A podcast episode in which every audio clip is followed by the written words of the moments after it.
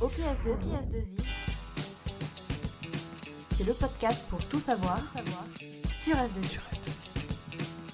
Salut à tous, je m'appelle Sylvain et vous écoutez OKS2I, le podcast pour comprendre le monde technologique.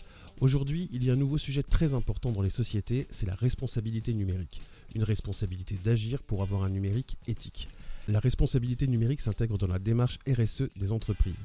Et dans cet épisode, on va s'intéresser à une brique spécifique de ce sujet, c'est le volet environnemental avec la sobriété numérique. Pour parler de ce sujet, je suis de nouveau à Toulouse, à l'agence S2I Sud-Ouest, et mes invités sont Estelle Neveu, chargée de RSE. Bonjour Sylvain. Bonjour Estelle. Nils Rohrbach, ingénieur chez S2I. Bonjour Nils. Bonjour Sylvain. Et Romaric Lernaud, ingénieur également chez S2I. Bonjour Romaric.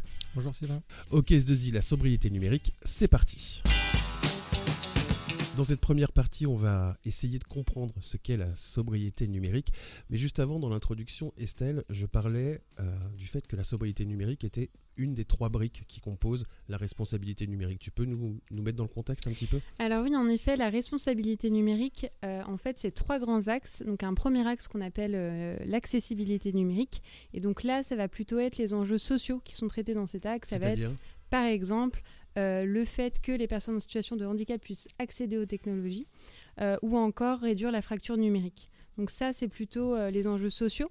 Après, on a un autre axe qui est plutôt l'éthique du numérique. Donc là, on va traiter de tous les enjeux de sécurité de l'information. Donc évidemment, on parle de RGPD, de protection des données, etc.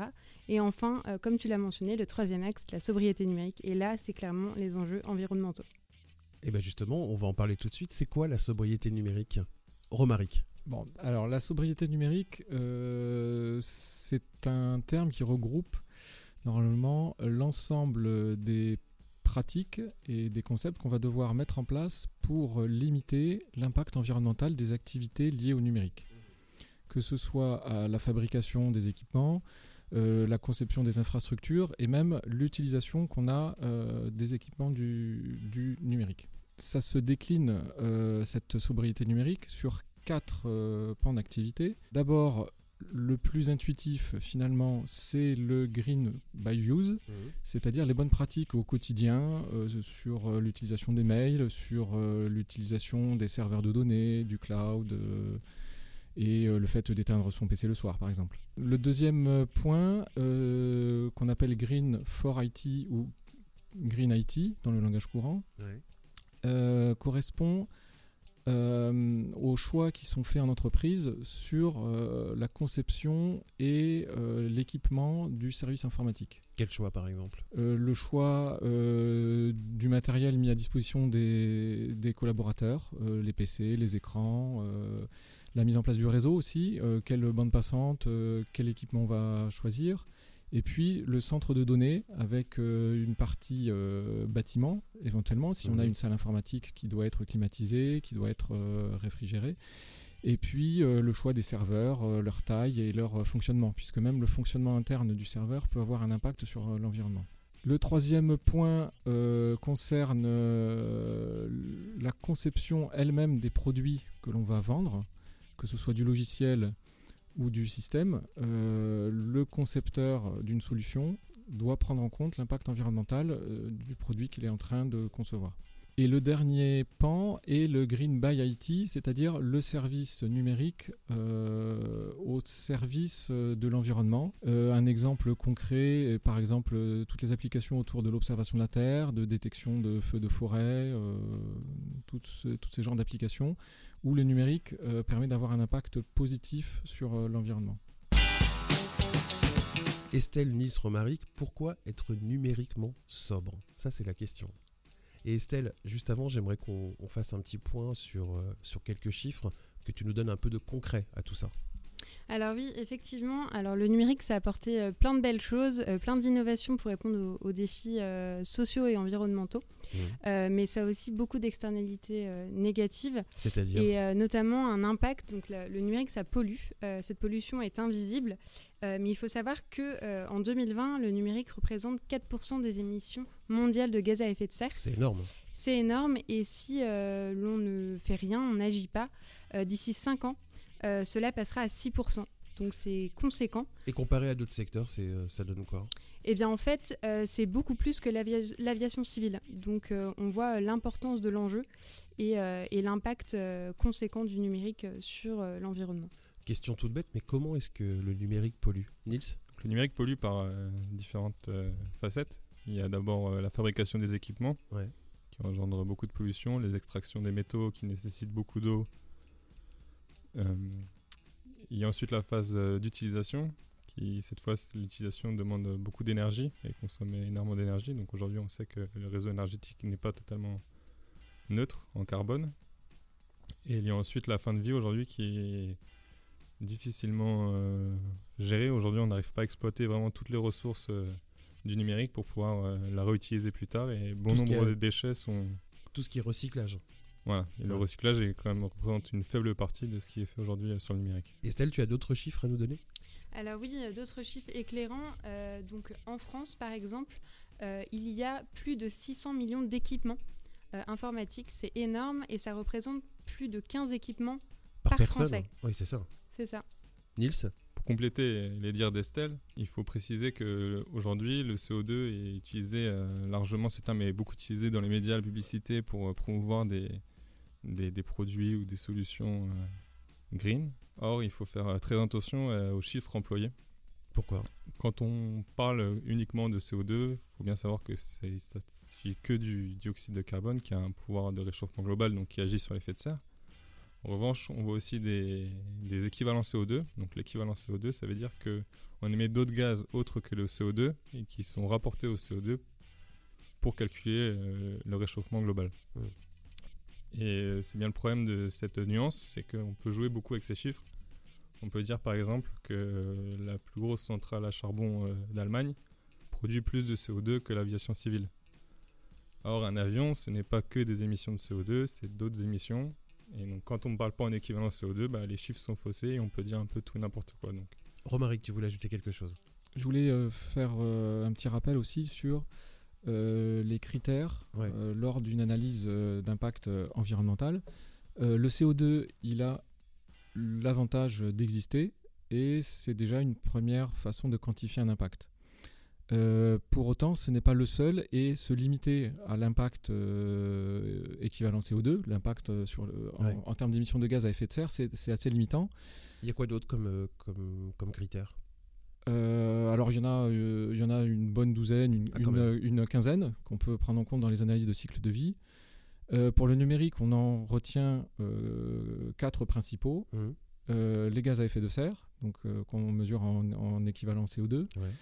Euh, la consommation d'eau, le- la consommation d'énergie primaire qui débouche euh, sur la consommation d'électricité une fois que c'est transformé en, électricité, et le dernier étant le- l'épuisement des ressources abiotiques. C'est-à-dire? Euh, ça correspond à l'extraction de métaux euh, rares euh, pour euh, la fabrication des équipements. D'accord. Pour donner un exemple, euh, si l'on se réfère simplement à l'équivalent CO2, euh, la voiture essence consomme euh, du carburant euh, elle, émet beaucoup de CO2. Euh, c'est pour ça qu'on est passé au diesel. Alors le, diesel euh, émet beaucoup moins de CO2, c'est très bien. Et puis on s'aperçoit que ça émet d'autres particules beaucoup plus nocives pour la santé. Et en plus de ça, il faut extraire des métaux rares pour construire les fameux filtres qui sont bien souvent encrassés. Euh, alors, depuis quelques années apparaissent les voitures électriques euh, qui, à l'utilisation, effectivement, euh, ne- n'ont d'impact environnemental que la production d'électricité Mhm. qui sert à les alimenter. Mais c'est pas aussi simple Le que ça. problème, c'est la fabrication. Ouais. Les moteurs électriques, les batteries à sont à la fabrication très coûteux en termes d'impact environnemental. Et aujourd'hui, au global, c'est un ordre de grandeur similaire à l'essence et au diesel si on prend tous les critères. Voilà. Même sur le long terme? Alors, une voiture électrique, vous êtes censé la garder beaucoup plus longtemps pour Hmm. euh, étaler en fait l'impact de la fabrication sur, euh, sur un nombre de kilomètres. Donc une voiture électrique, si je prends l'exemple, si on la garde 15 ans, 20 ans, elle aura moins d'impact euh, sur l'environnement qu'une voiture essence. pour peu qu'elle résiste euh, 15 ou 20 ans, effectivement. Voilà. Avec une marge de progression sur la technologie électrique qui est quand même plus prometteuse que les moteurs à combustion sur lesquels la courbe de progrès technologique est en train de, en train de diminuer. Nils pour rajouter, une voiture électrique aura différents impacts aussi, suivant l'endroit où on l'utilise. C'est-à-dire, bah, une voiture électrique, il faut la recharger avec de l'électricité. Et comment cette électricité est fournie peut avoir un impact euh, plus ou moins grand sur son utilisation. En Allemagne, pour utiliser une voiture électrique, on va la recharger et l'énergie principale euh, est le charbon. En France, c'est le nucléaire, donc on n'aura pas les mêmes impacts et on se rend compte que finalement, pour le même produit, il faut vraiment avoir une vision globalisée et pas s'arrêter seulement à la voiture électrique, mais comprendre aussi euh, sa fabrication et le, lieu d'utilisation et la façon dont on l'utilise et comme l'a dit, la durée de vie aussi de l'équipement. Tout l'environnement en fait est, à prendre en compte. Les experts français sur le numérique responsable considèrent aujourd'hui que le numérique doit être considéré comme une ressource. C'est-à-dire? Une ressource non renouvelable et épuisable. C'est-à-dire qu'au rythme actuel, euh, les composants qui, constituent nos équipements, personnel, ordinateur, téléphone, euh, télévision, sont voués à disparaître. C'est-à-dire que dans 40 ans, il se peut que bah, les technologies qu'on utilise aujourd'hui ne peuvent plus être utilisées. Un ordinateur qu'on achète aujourd'hui à 800 euros coûtera demain 10 000 ou 20 000 euros, dû à la rareté des équipements. Donc c'est pour ça que c'est. On évalue à d'ici combien de temps ça, ce genre de. Parce qu'on l'entend depuis quelques temps. Vous savez me dire de, dans combien de temps ça peut être euh, effectif? Euh, Alors ça va dépendre du rythme de consommation, euh, des, alors principalement des métaux, puisqu'aujourd'hui l'épuisement des ressources abiotiques dont je vous ai parlé tout à l'heure mesure la rareté des matériaux utilisés pour la fabrication des équipements. Et on, s'aperçoit qu'aujourd'hui, à l'horizon de 20-25 ans, certains matériaux utilisés aujourd'hui dans l'électronique ne seront plus disponibles. Donc, sauf changement radical de technologie ou amélioration des techniques de recyclage, euh, d'ici à 20-25 ans, il y aura forcément une, euh, un changement euh, d'habitude. Quand tu parles d'électronique, tu veux dire quoi concrètement? Certains métaux comme le tantal, qui sont utilisés dans les puces électroniques, ne seront plus disponibles dans, quelques dizaines d'années. On remarque donc que tous nos usages ont un impact donc on peut tous appliquer à notre niveau un peu la sobriété numérique, même si les, grandes décisions doivent être prises effectivement par euh, les industriels, clairement. Mais nous, on a aussi un impact. Par exemple, la crise qu'on a vécue euh, du Covid a aussi modifié nos usages. Est-ce que ça a un impact aussi sur, euh, sur l'environnement? Alors oui, évidemment, la pandémie qu'on a tous connue a modifié nos modes de travail et nos modes de vie on s'est retrouvé à, travailler pour beaucoup euh, à domicile, euh, ce qui a engendré une grande consommation et parfois une augmentation euh, des achats d'équipements. donc évidemment, ça a un impact sur l'environnement et, c'est encore une fois une pollution qu'on ne perçoit pas. Lorsqu'on regarde la télé toute la journée ou qu'on écoute YouTube en travaillant, bah, tout ça, c'est un impact considérable. Donc évidemment, le Covid a, joué, a joué en défaveur, en tout cas, sur, sur cet aspect. Et on sait comment euh, va évoluer notre consommation énergétique sur, euh, sur euh, nos équipements numériques d'ici à quelques années? Bah, Le problème aujourd'hui, c'est quand même que les, les, industriels et les fabricants incitent les, utilisateurs à renouveler régulièrement leurs appareils. Là, pendant la pandémie, on a par exemple entendu dire que lors des visioconférences, il fallait enlever la vidéo pour limiter mmh. le flux et donc réduire l'impact mais à côté de ça, qu'il fallait quand même se racheter un ordinateur. Donc finalement, bah, ouais. vaut mieux garder son vieil ordinateur et mettre la vidéo, ça aura moins d'impact. Vous diriez quoi à une entreprise aujourd'hui qui serait un peu sceptique sur la sobriété numérique Romaric? Alors, d'une part, effectivement, il est, il est euh, admis euh, que le, numérique a un impact euh, environnemental, c'est prouvé, c'est un fait de société. Et par ailleurs, la sobriété numérique peut avoir aussi un effet bénéfique sur euh, les finances de l'entreprise. Comment? Par exemple, le fait d'allonger la durée de vie euh, d'un équipement, d'un PC portable, euh, va permettre d'alléger le budget et équipement de cette société. C'est pour, pour inciter ce comportement qu'aujourd'hui sont mis en place des écolabels qui vont euh, récompenser la réparabilité des, des matériels, comme euh, dans l'électroménager euh, depuis, depuis cette année. Et c'est pour ça aussi qu'il y a quand même une recrudescence aussi de toutes les, toutes ces machines en seconde main aussi. Oui, effectivement, le, le matériel reconditionné est une, euh, est une piste euh, intéressante pour euh, donner une seconde vie au matériel et, et donc euh, allonger au global la durée de vie euh, de cet équipement qui a été euh, fabriqué. Nils, tu leur dirais quoi, toi, aux entreprises? Je parlerai d'un autre volet plus euh, sociétal. Ouais. Qu'aujourd'hui, on sait que nombre de la population est sensible à ce sujet et mène des actions euh, dans leur quotidien sur euh, la gestion des déchets, sur le, le tri sélectif, sur euh, avoir euh, des potagers, de, voilà, de consommer autrement. Mm. Et euh, ils ont besoin de retrouver ces valeurs-là dans leur milieu professionnel. Et la sobriété numérique est une, une réponse à Mm. cette problématique et permet du coup aux salariés de, de se retrouver dans leur entreprise et d'avoir des valeurs qui, qui, qui partagent euh, à la fois dans leur vie personnelle que professionnelle. Et toi, Estelle? Euh, donc pour compléter ce que dit Nils, euh, donc effectivement il y a un autre enjeu euh, autour des talents, Ouais. puisque les nouvelles générations ont ce besoin de se sentir en cohérence avec les valeurs de l'entreprise dans laquelle ils travaillent. Une cohérence entre la vie perso et la vie, la vie Exactement. professionnelle. Exactement. C'est quelque chose qu'on perçoit de plus en plus dans les recrutements et euh, c'est essen- essentiellement les jeunes générations euh, qui portent ce message. Et donc au-delà de cet enjeu euh, des talents, il y a un Ouais. autre enjeu, donc un enjeu plutôt business, donc comme l'a souligné Romaric avec le Green by IT, où là on met euh, le numérique au service de l'environnement. Et donc là, l'idée derrière est donc de développer des, des technologies pour servir l'environnement. Euh, donc voilà, c'est pour toutes ces bonnes raisons euh, que, euh, que toute entreprise a tout intérêt à, à investir et en tout cas s'engager dans cette démarche de, de, de responsabilité numérique. Tu veux rajouter quelque chose, Nils? Juste pour me faire un peu l'avocat du diable, pour parler un peu du Green IT, parce que je ne supporte pas aujourd'hui euh, tout le greenwashing qui peut se faire dans l'actualité et comment aujourd'hui certains développent un business Autour de ça. ouais. autour de ça Ouais. sans vraiment en faire. Aujourd'hui, il y a beaucoup de solutions de Green by IT justement qui sont développées pour, pour réduire certains impacts.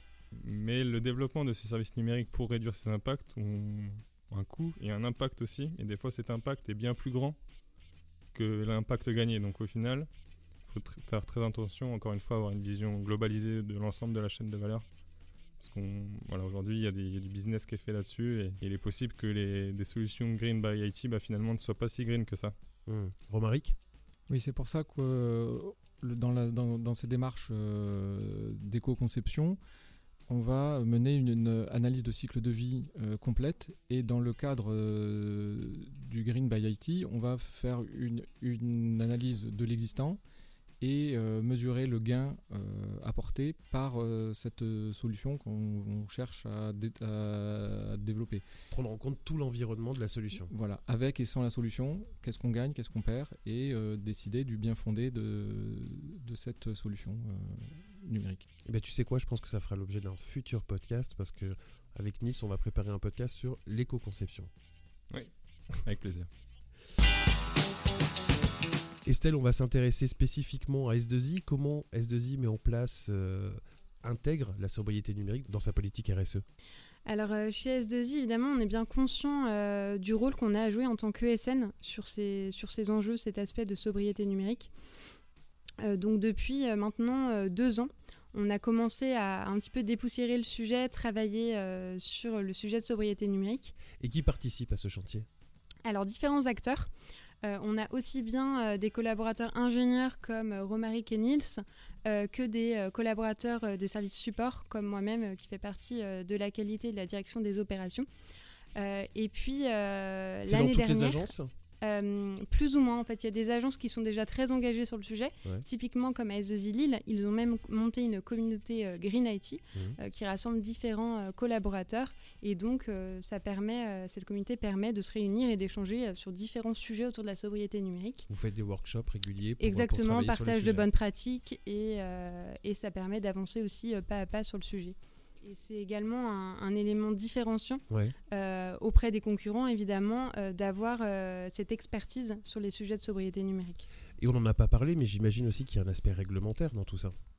Oui, tout à fait. Donc la loi, la loi travaille activement sur ces sujets. Les sujets environnementaux sont de plus en plus prépondérants dans les discussions aux instances législatives. Euh, donc évidemment, la réglementation nous pousse aussi à agir euh, sur les sujets de sobriété numérique. Et est-ce qu'il y a des labels pour tout ça? Oui, euh, il existe un grand nombre de labels. Il y a les labels très généralistes autour de la RSE, tels que euh, Ecovadis, euh, par exemple, le, le groupe S2I répond depuis euh, un certain nombre d'années. Euh, mais après, il y a des labels plus spécifiques dédiés à la sobriété numérique, comme le label de l'Institut du numérique responsable. Pour compléter, il y a aussi une réglementation au niveau pédagogique qui va être mise en place, Mhm. puisqu'ils veulent intégrer dans les programmes scolaires, bon, plus au niveau études euh, secondaires euh, pour les écoles d'ingénieurs spécialisées en informatique, euh, de mettre en place bah, ces démarches de sobriété numérique dans les projets et d'inculquer ça euh, bah, aux générations futures pour que... ils- Pour que ce soit une norme en fait. Pour que, Exactement. pour que la, suite, euh, la suite de notre société soit euh, numériquement sobre. Exactement. C'est l'objectif. Et Estelle, il y a un autre chantier dans la sobriété numérique, c'est la communication. Alors oui, tout à fait. Il y a deux aspects. Donc euh, le premier aspect, c'est la manière dont on communique euh, les informations, tout ce Mhm. qu'on le fait euh, à la fois en interne et en externe, euh, sans faire de greenwashing, dire les choses simplement et sobrement. Mhm. Et l'autre aspect, euh, c'est la production de cette information Ouais. euh, pour communiquer de manière sobre euh, avec les outils du numérique qu'on utilise aujourd'hui euh, pour véhiculer les messages. Et comment ça se concrétise Romaric? Par exemple, nous avons démarré euh, il y a quelques semaines une étude sur euh, les pratiques euh, de l'équipe de communication ici sur Toulouse, Ouais. euh, en étudiant euh, tout simplement les, les formats de messages envoyés en interne, Tout ce qui est email par exemple. voilà, les emails, la taille des pièces jointes, la taille des images, comment l'optimiser tout en gardant une communication efficace, ludique et visuelle. Estelle? Et à titre d'exemple, euh, chez S2I, on a mené euh, lors de la Cyber Cleanup Week Ouais. euh, une semaine dédiée au nettoyage numérique. Donc on a invité en fait tous les collaborateurs à nettoyer leur boîte mail. Donc là encore, c'est une action qu'on a menée et qui permet justement d'agir sur cette communication de responsable. Et qui engageait tout le monde. Exactement. On- tous les collaborateurs ont été invités durant une semaine à faire un, un nettoyage numérique, que ce soit dans leur boîte mail, mais également en termes de fichiers. Euh, et c'est là qu'on se rend compte qu'on stocke énormément de mails qui- qu'on n'utilise plus. Et donc, on a aussi ce, ce petit pouvoir d'action euh, très simple à faire individuellement euh, pour réduire notre empreinte. Et ça par exemple, ça a un gros impact, les mails dans nos boîtes, dans nos- sur nos serveurs, dans nos boîtes mail?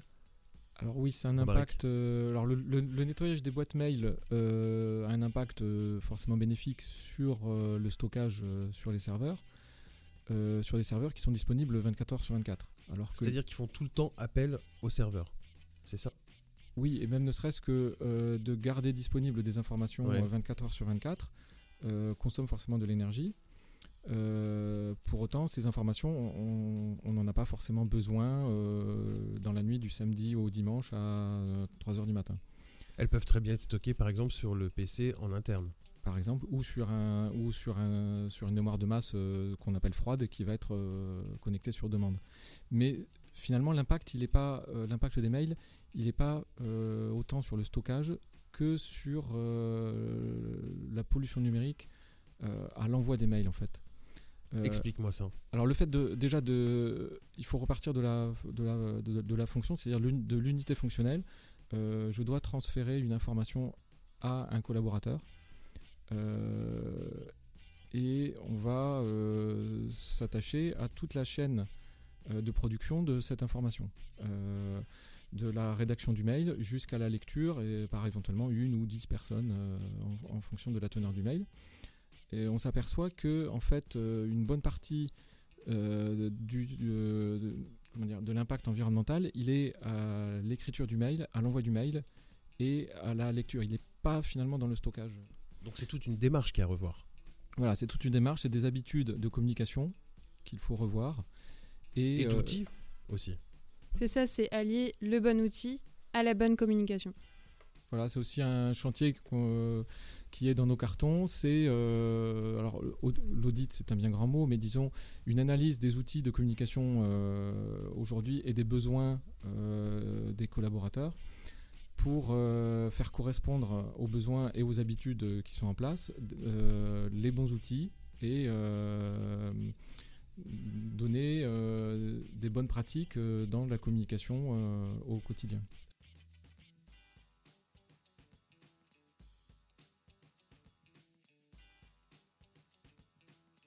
Un mot pour finir, on commence par Nils. La sobriété numérique, c'est avant tout quelque chose de collectif. Ouais. C'est-à-dire que, comme l'évoquait Estelle sur la Cyber Cleanup Day, on invite euh, les collaborateurs, les personnes à, faire du ménage euh, sur leur, euh, sur leur serveur, sur leur dossier.